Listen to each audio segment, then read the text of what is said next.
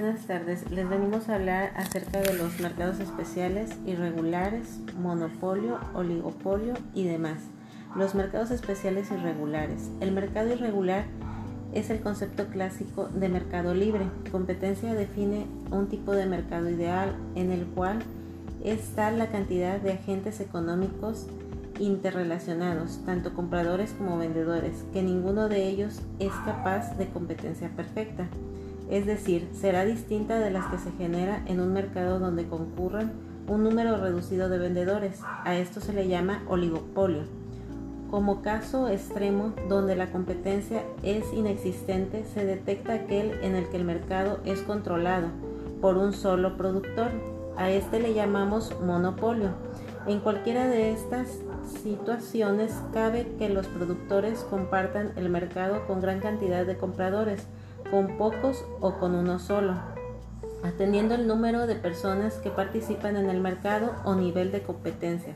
Se pueden clasificar en mercado irregular. En este y en todo negocio que no está establecido legalmente o que está parcialmente dado de alta, por lo cual Hacienda no sabrá la procedencia de la compra y de venta de mercancía en la o a lo que se dedica, ni mucho menos sabrá cuánto de impuesto cobra o cuota si eres si es al respecto. En el régimen de pequeños contribuyentes, un ejemplo de negocio irregular, un negocio que vende televisores o ropa, pero que no ha tramitado ningún tipo de papeleo que demuestre que Hacienda le permite vender televisores o ropa estaría como un negocio ilegal y no necesariamente por vender televisores o ropa pirata, es decir, que no sean de marca, que, sino que podría ser y estar vendiendo de marca, pero que no esté registrada ante Hacienda. Al ser negocio irregular, podría no atravesar atreverse perdón, a dar garantía, ya que no emitirá factura si es que la necesitan, a menos que sea respecto en el cual Hacienda les permite no dar factura. Bueno, en este caso este, vimos la diferencia entre mercados especiales y regulares. A continuación veremos ya más específicamente lo que viene siendo lo del monopolio. El monopolio es una estructura de mercado en donde existe un único ofertante de un cierto bien o servicio, es decir, una sola empresa dominada dominada todo el mercado de oferta. Cuando existe monopolio en un mercado solo hay una empresa capaz de ofrecer un producto o servicio que no cuenta con sustitutos cercanos. De esta forma los consumidores que se desean adquirir el bien solo puede acudir al monopolista y deberán aceptar las condiciones que éste impone.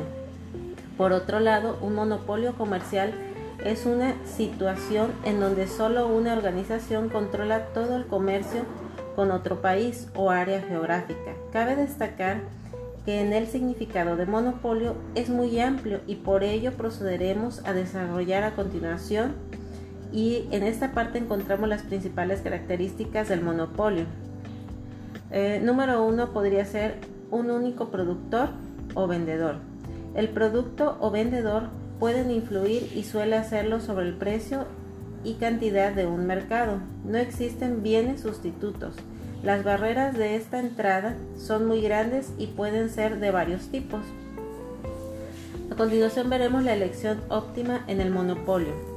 Aquí nos dice que una empresa monopolística sabe que no enfrenta competidores por lo que puede influir directamente el precio y cantidad del mercado se dice entonces que el monopolista tiene poder de mercado, en el que suele utilizar para aumentar los precios y reducir la cantidad producida de modo de obtener mayores utilidades. No, obstante, lo anterior, eh, podemos decir que el poder del monopolio tiene un límite. Esta es la demanda. Cualquiera que sea el precio que se quiera poner, solo podrá vender lo que las personas están dispuestas a comprar en ese precio. De esta forma, si el precio que pone es muy alto, venderá pocas unidades, mientras que si es bajo, venderá más unidades. La elección óptima del monopolista consiste en maximizar sus beneficios. Esto es la diferencia entre sus ingresos y costos de venta. Por ejemplo, aquí eh, nos viene una fórmula, por así decir, o que podemos utilizar, donde nos dice que P es igual a precio y Q es igual a cantidad. Por lo tanto, C es igual a costo unitario. La condición para la elección óptima es la misma que en el caso de competencia perfecta. Esto significa que el ingreso marginal debe igualarse al costo marginal. En caso contrario, el monopolista podría aumentar sus beneficios modificando la cantidad que produce. Competencia monopolística. La competencia monopolística es un tipo de competencia imperfecta en la que existe un alto número de vendedores en el mercado, que tiene un cierto poder para influir en el precio de su producto. Los productos que se ofrecen se caracterizan por tener cierta diferenciación y es precisamente esta diferenciación la que hace que estas empresas puedan gozar de cierto poder de mercado, tengan cierta voz a la hora de fijar sus precios y no sean meramente precio aceptantes como es en el caso de la competencia perfecta.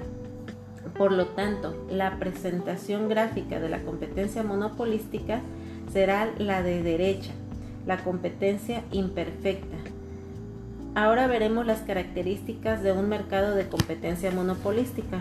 Por tanto, nos dice que aquí en términos generales las características de este mercado serían las siguientes. Hay un gran número de vendedores o ofertantes. Los productores que se ofrecen no son homogéneos. Esto quiere decir que existe diferenciación en los productos. Esta diferenciación puede darse en aspectos como la calidad, el servicio, postventa o la ubicación. Las empresas tienen libertad de entrada y salida en el mercado.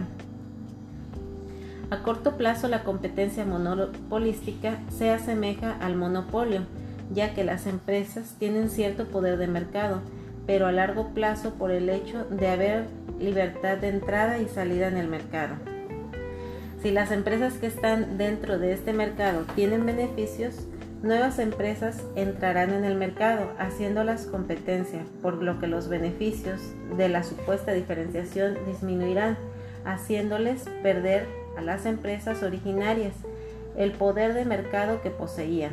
Por tanto, el hecho de que en competencia monopolística el beneficio a largo plazo sea cero es lo que diferencia de un monopolio donde debido a que no hay libertad de entrada y salida del mercado, sí es posible obtener beneficios a largo plazo.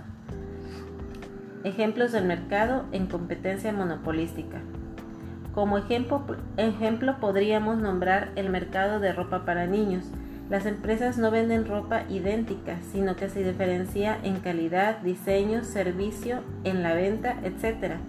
Esto puede hacer que cada empresa tenga cierto poder en el mercado, modificando los precios sin ser ninguna de ellas la que tenga el poder dominante en el mercado de ropa de niños.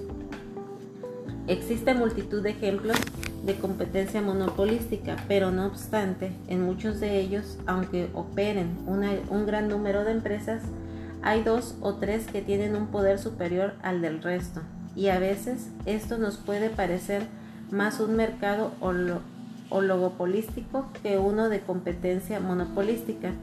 Ocurre, por ejemplo, en el caso de la comida rápida, en el cual a pesar de tener las características de un mercado de competencia monopolística, está claramente liderado por dos.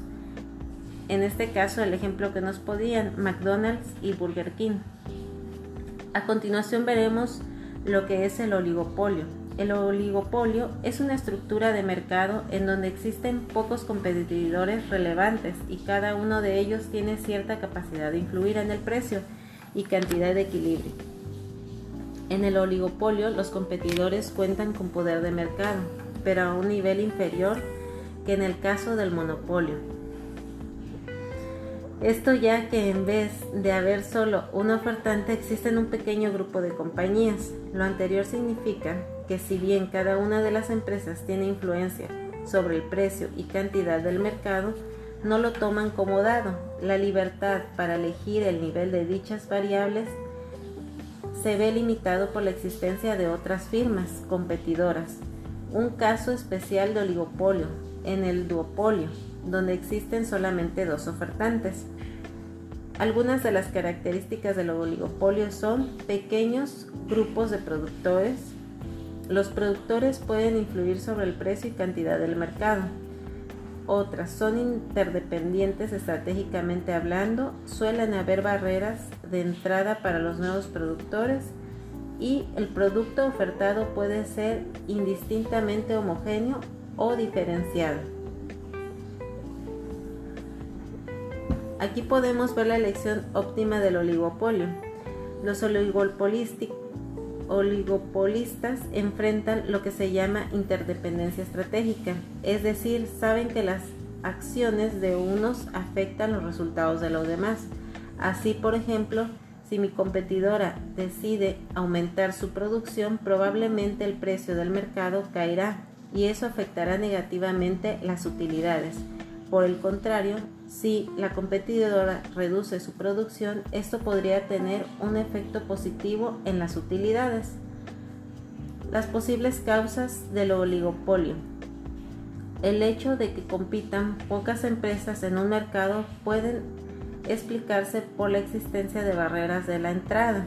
Entre ellas, la más relevante suele ser la presencia de economías de escala, que hacen que el ingreso de una empresa solo sea viable cuando pueda alcanzar una proporción significativa del mercado.